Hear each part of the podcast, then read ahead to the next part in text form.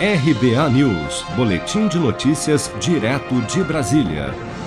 Após reunir-se com líderes partidários para discutir uma solução para o preço dos combustíveis, o presidente da Câmara dos Deputados, Arthur Lira, afirmou durante coletiva de imprensa nesta terça-feira que um preço fixo para a incidência do ICMS estadual sobre os combustíveis, como propõe o governo federal, diminuiria o valor da gasolina em até 8%. Vamos acompanhar. Se o ADREM do governo federal na gasolina está congelado desde 2004 e lá se vão quase 17 anos, por que nós não fazemos uma média que é o que o projeto vai tratar?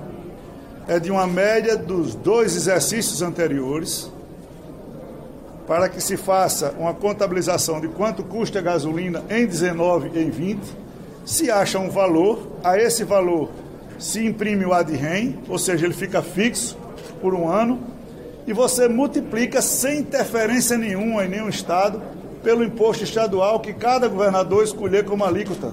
Por exemplo, em São Paulo é 25, no Rio de Janeiro é 34, em Alagoas é 29 e assim sucessivamente. E aí se vai encontrar um preço de gasolina, a princípio, 8% mais barato de um álcool 7% mais barato e de um óleo diesel 3,7% mais barato.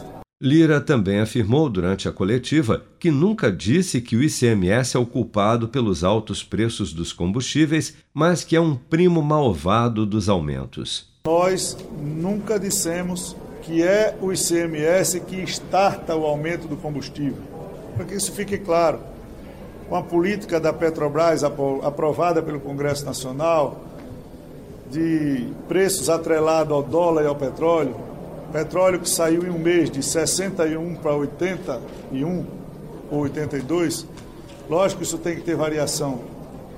O problema que nós estamos analisando é que os aumentos que são dados nos combustíveis pelo petróleo e pelo dólar, o ICMS é um primo malvado, não é?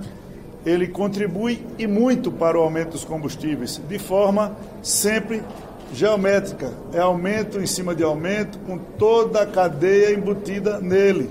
Segundo Arthur Lira, o plenário da Câmara dos Deputados deverá votar na quarta-feira da próxima semana um projeto de lei para modificar a forma como o ICMS sobre os combustíveis é calculado mas o texto precisará de maioria simples nas duas casas, ou seja, metade mais um para ser aprovado, o que significa ao menos 257 votos na Câmara e 41 votos no Senado. Atualmente, o cálculo para a incidência do ICMS sobre os combustíveis leva em conta o preço médio praticado nos últimos 15 dias, variando a alíquota de acordo com a legislação estadual sendo este um dos fatores que mais influenciam na grande diferença dos preços praticados nas bombas de um estado para outro. Com produção de Bárbara Couto, de Brasília, Flávio Carpes.